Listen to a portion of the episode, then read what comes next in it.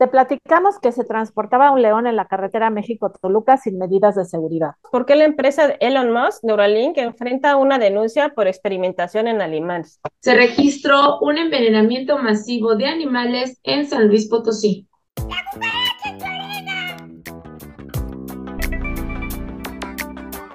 Pues bienvenidos a La cucaracha en tu oreja, este programa de noticias sobre animales eh, en el que eh, les damos las gracias porque nos estén acompañando. Entonces, les recordamos que si el programa les gusta, por favor, eh, nos den te gusta o, y se suscriban al canal. La, empresa Neuralink de Elon Musk está enfrentando una investigación relacionada con pruebas que están haciendo en animales. La historia del oso gris mexicano, la especie endémica de Durango que se extinguió por, por la, la cacería excesiva. Ordenan a Zapopan garantizar salud y alimento a los patos del Parque Metropolitano. Rescate del perrito por bomberos en Nezahualcóyotl, Estado de México. Sin seguridad, transportan un león en la carretera México-Toluca. Y se registró un envenenamiento masivo de animales en San Luis Potosí. Esas son las noticias de las que vamos a hablar hoy. Y empezamos con Sandra Hernández, que les va a platicar sobre lo que sucede con Elon Musk y su empresa Neuralink. Pues es un reporte de la BBC que están, bueno, hay varias denuncias de la compañía Neuralink en relación al uso de animales en el desarrollo de los implantes en el cerebro que se cree podrían eh, ayudar en el tema de parálisis, ¿no? Este, en humanos. Sin embargo, este, varios eh, trabajadores de la compañía pues, han em, pues, dado a conocer eh, documentos en los cuales pues, muchos de estos experimentos pues, no están teniendo los resultados este, bueno, necesarios y también pues, no se están ocupando, bueno, están ocupando mayor cantidad de animales de lo, de lo que deberían y necesariamente pues, eh, garantizar que estas investigaciones vayan a tener un un resultado pues adecuado.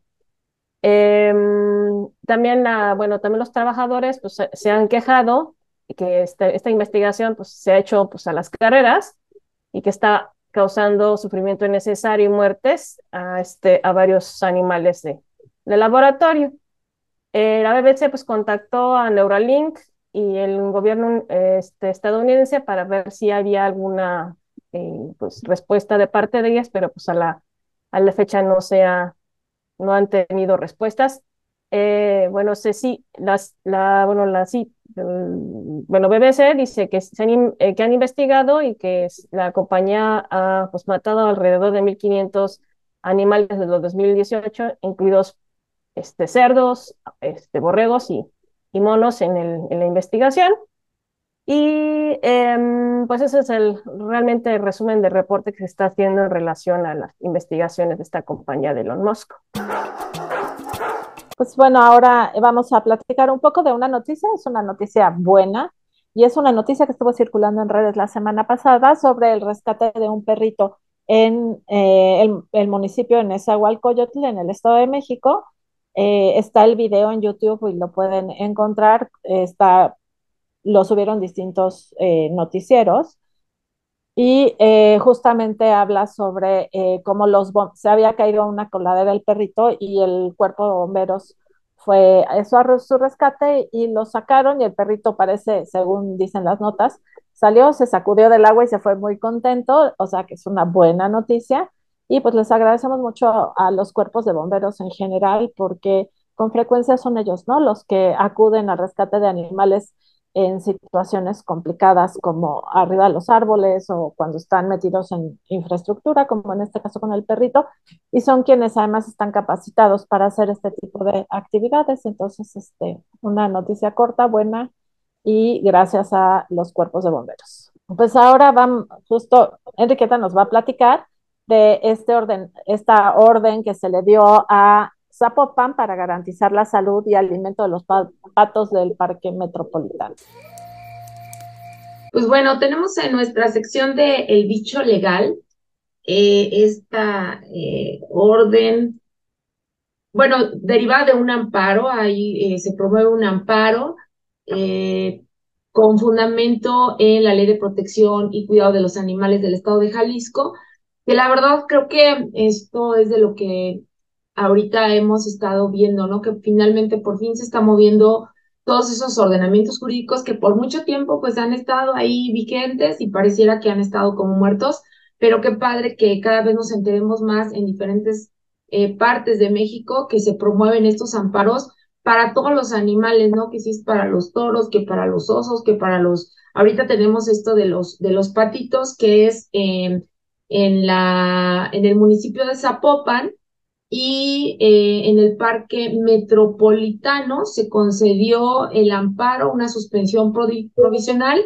para que el gobierno de Zapopan proporcione, fíjense, para que proporcione atención, cuidados, asistencia médica a las aves que habitan en el parque y eh, pues bueno, que también se haga una revisión de cuáles son los que se encuentran pues también enfermos y se les brinden cuidados y atención médica, eh, además de que, pues bueno, tengan constantemente este alimento y protección, eh, hasta en tanto, pues no termine este amparo y se determine la suspensión definitiva.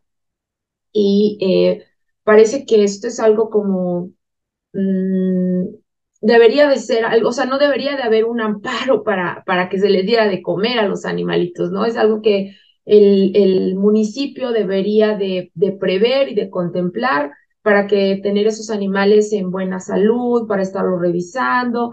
Aparte como que estos lugares también se vuelven, eh, el, ver a todos estos animalitos se vuelve hasta turístico, ¿no? La gente va, que hay que recordarles que pues justamente no hay que darles alimento, que no sea proporcionado por eh, por quienes están a cargo de ello, ¿no? Aquí el problema es que cuando nadie está a cargo de esos alimentos, cuando nadie está a cargo de la revisión, pues es como que muy fácil que vaya la gente y les aviente todo tipo de alimento, ¿no? Lo cual lo único que hacemos es dañarlos, porque al final de cuentas les das un alimento que no le va a caer bien y tú no vas a estar ahí para después revisarlo, para llevarlo al doctor, ¿no? Ni para ver qué pasó con ese animalito que se te ocurrió convidarle o darle de las palomitas que traes de las galletas que traes o de lo que traes a la mano para, para proporcionarles alimento, ¿no? Entonces, pues está bonito que, que la gente vaya a disfrutar también de ver a los animalitos y que por otro lado, pues el gobierno cumpla, en este caso el municipio de Zapopan, cumpla con esa parte también que le corresponde de revisarlos y de alimentarlos y dejarles agua también limpia, ¿no? Nada más ahí el agua de quién sabe cuánto tiempo. Entonces, pues bueno, qué bueno, la parte jurídica siempre la aplaudimos, que se muevan todas estas herramientas que tenemos y eh, pues aquí lo tenemos ahora con las aves y los patitos de este parque en Zapopan. Entonces ahora vamos a platicar sobre, viene la cápsula científica, yo les voy a platicar sobre la historia del oso gris mexicano que era una especie endémica de Durango y se extinguió por la cacería excesiva. Es decir, era una, especie que únicamente se encontraba en esta zona de eh, Durango, Coahuila y Chihuahua. También se le conoce como oso plateado y por eso se le asocia mucho al grizzly que está más al norte en Estados Unidos y que no está extinto. Se le conoce como oso gris mexicano estaba, como les comentaba, habitaba en las zonas de Durango, Chihuahua y Sonora y parece que lograba llegar hasta eh, el sur de Estados Unidos y es una, estaba clasificada como una subespecie de oso pardo. Em,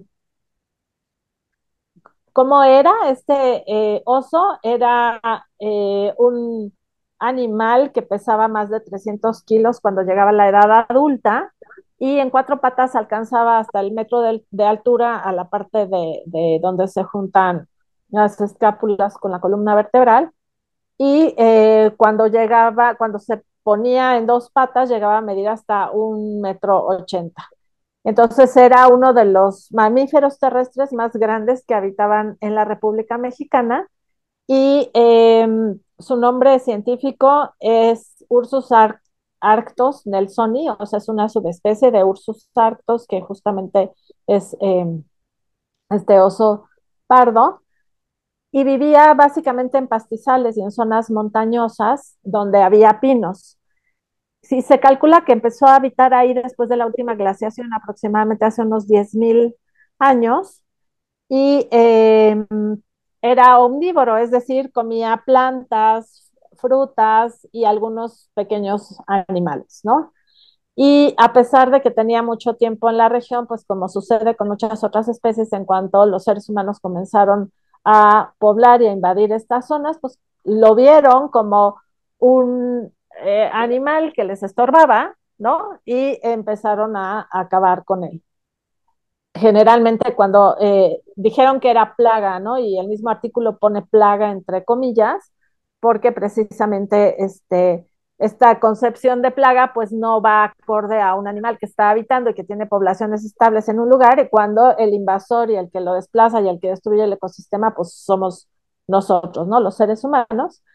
Y este, como comenzó la ganadería y la expansión urbana, el gobierno local consintió la cacería indiscriminada del oso gris y además pues como era grandote y bonito, pues a los cazadores se les hizo como de mucho estatus, ¿no? Ir a matar osos y, este, y no solo eso, se empezó a promover, ¿no? Eliminar al oso, pues porque entraba en conflicto con los ganaderos.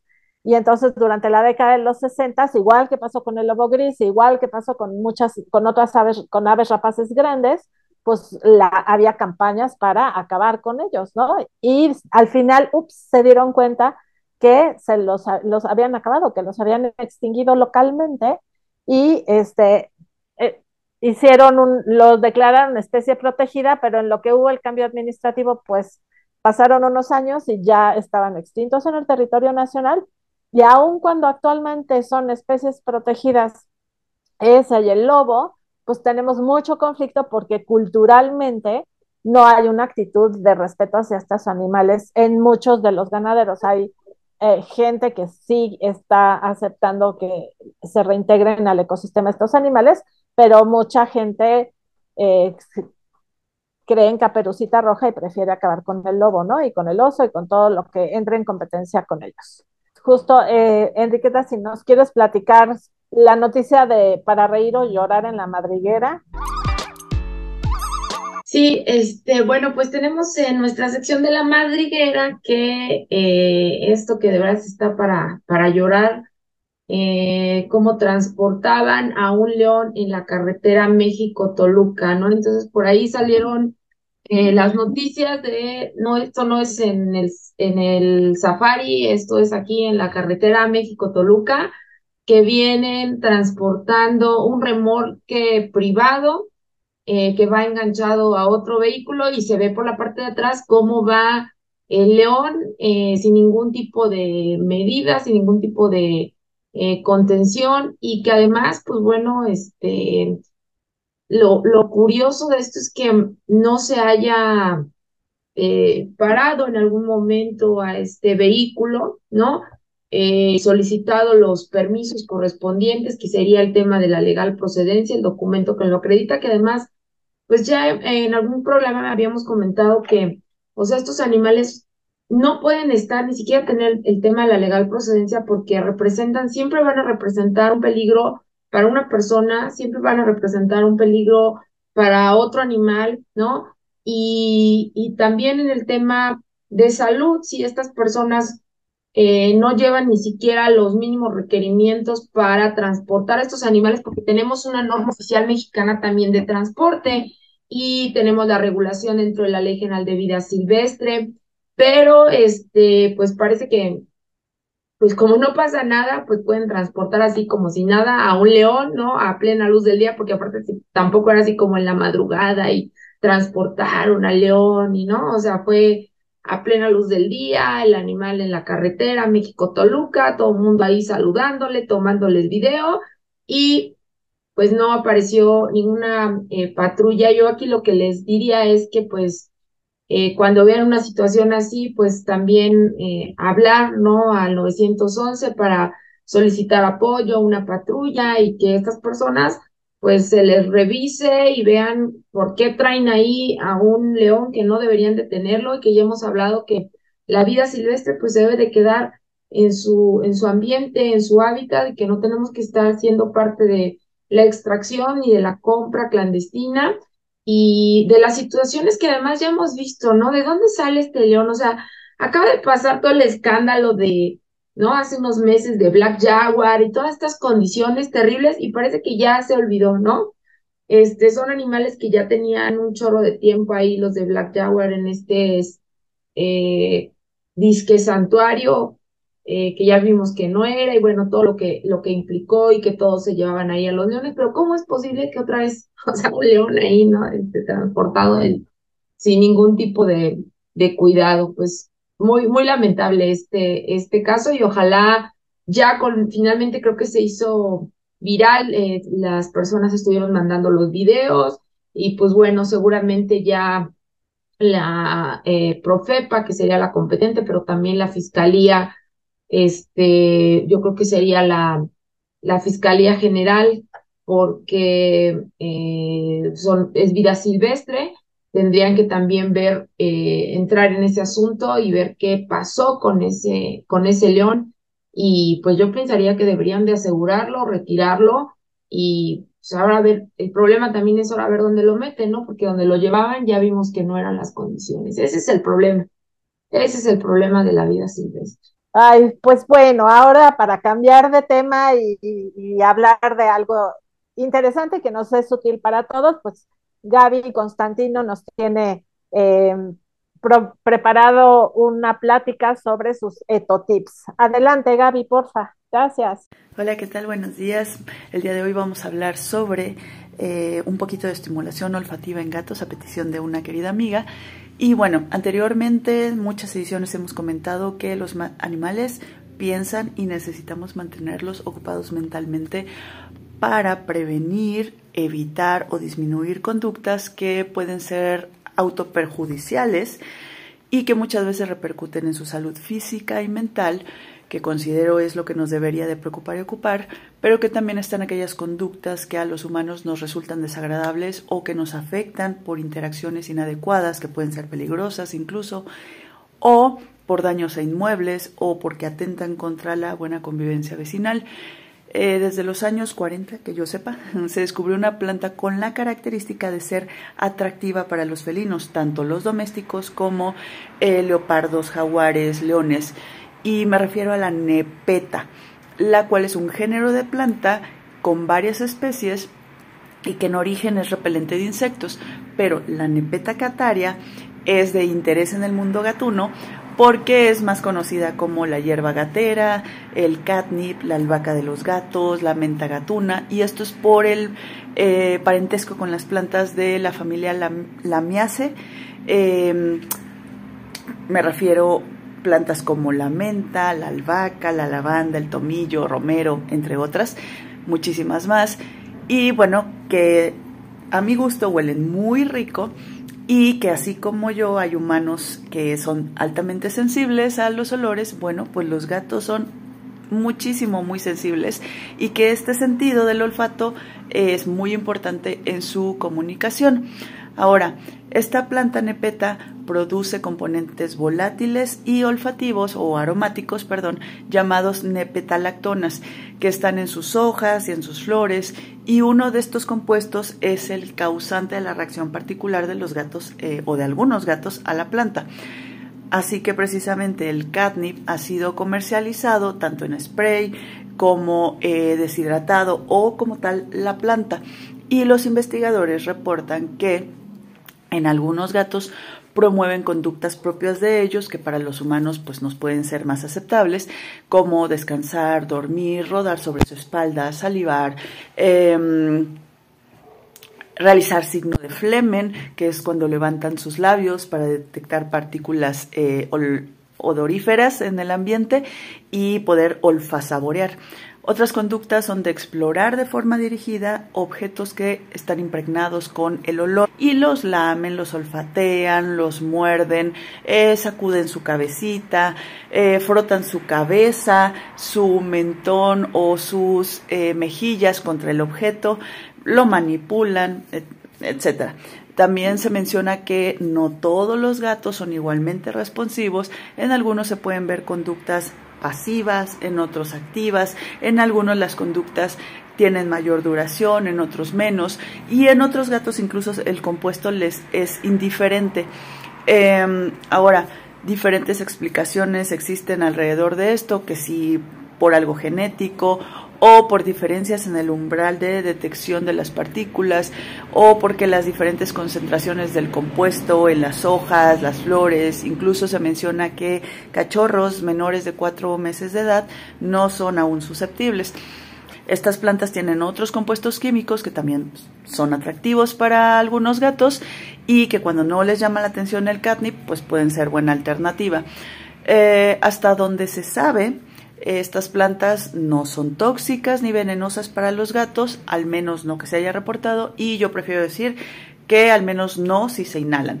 Ahora, los pocos estudios que existen sobre el tema mencionan que los gatos son susceptibles em, a las plantas, o bueno, que los gatos, mejor dicho, que los gatos que son susceptibles no importa si son hembras, machos, esterilizados, em, enteros o que afecte su personalidad, ya sea tímidos, miedosos, amistosos, afectivos. Algo importante a tomar en cuenta es que si el gato tiene alguna afección respiratoria, eh, ya sea infecciosa, ya sea de tipo estructural o una lesión eh, perdón, neurológica, esto puede estar afectando en la detección del olor. Ahora, Aquí tienes una eh, opción de dar enriquecimiento olfatorio a tu gato y recuerda que eh, los productos que ya están en venta ya tienen una concentración calculada de los compuestos eh, químicos para que realmente tengan el efecto deseado. Y también, bueno, pues puede ser que el calor, la humedad, el de dónde se obtiene el producto, ya sea de la, de, la, planta, ¿no? Este mm, puede afectar la concentración de los fitoquímicos. Eh, estos productos se consiguen en tiendas para animales de compañía y tú puedes rociarlos, los juguetes que ya tienes o em, para o puedes, por ejemplo, colocarlo dentro de bolsitas como las de té para colgarlas o para que tu gato las aviente, em, para que las mordisquee. O incluso le puedes poner un reto a tu gato. Si hay gatos que no se animan a explorar superficies altas, pues también las puedes ir colocando poco a poco para que eh, trepe. Incluso puedes eh, ser un incentivo para practicar comandos o introducirlo a una transportadora o introducirlo a cajas de cartón. Bueno, sin fin de cosas que puedes hacer. Ahora, mmm, se recomienda que no sea algo que le des diariamente porque los gatos se pueden acostumbrar al olor y ya no serle tan atractivo. Entonces intercala esta actividad olfativa con otras en diferentes días y observa qué reacción tiene tu gato y platícanos en los comentarios. A mí se me hizo interesante también que estas nepetalactonas son iridoides que tienen, eh, bueno, son fitoquímicos con propiedades antiinflamatorias, antivirales, antimicrobianas y que mejoran la función hepática, o al menos es lo que se ha reportado en humanos. Muchas gracias, Gaby. Muy interesante y muy útil, como siempre, todo lo que nos comentas. Y bueno, pues ahora para cerrar el programa, no nos gusta, pero tenemos estas noticias de salvajes, de nuestra especie comportándose como salvajes, y son noticias sobre maltrato animal. Sandra, si quieres ¿Nos platicas? Ahora en San Luis Potosí, pues hubo un reporte de envenenamiento masivo de animales que incluían perros, gatos y hasta fauna silvestre, porque hasta zorros se encontraron envenenados y estos pues fueron precisamente denuncias de asociaciones protectoras en San Luis, las cuales informaron que en la comunidad de San José, San Luis Potosí, este, empezaron a encontrar animales eh, muertos en, en estos últimos siete días. Y lo más grave es que también algunos de estos animales aparecieron con mutilaciones, eso ya es un foco rojo, ¿no? Muy importante, ¿no? Para el tema de, acuérdense que personas violentas primero empiezan con animales y luego se siguen con seres humanos. Entonces, también es importante que tomen, pues no, no lo tomen a menos la, la autoridad Em, ya las asociaciones protectoras presentaron la, la, denuncia y pues también se está pidiendo este, pues sentencias máximas a, a las personas que ya han hecho estos, estas, este, al parecer fue un, fue un envenenamiento masivo de, entonces estuvieron involucrados perros, gatos y, y, zorros, pero lo, aparte de la envenenada, pues también encontraron animales mutilados y esto sí, eso sí es grave, ¿no? Bueno, todo es grave, pero eso ya son fo focos rojos. Y también ahora que San Luis Potosí, pues precisamente está teniendo pues problemas precisamente de un aumento en este, seguridad, ¿no? Y de ataques entre humanos, pero bueno.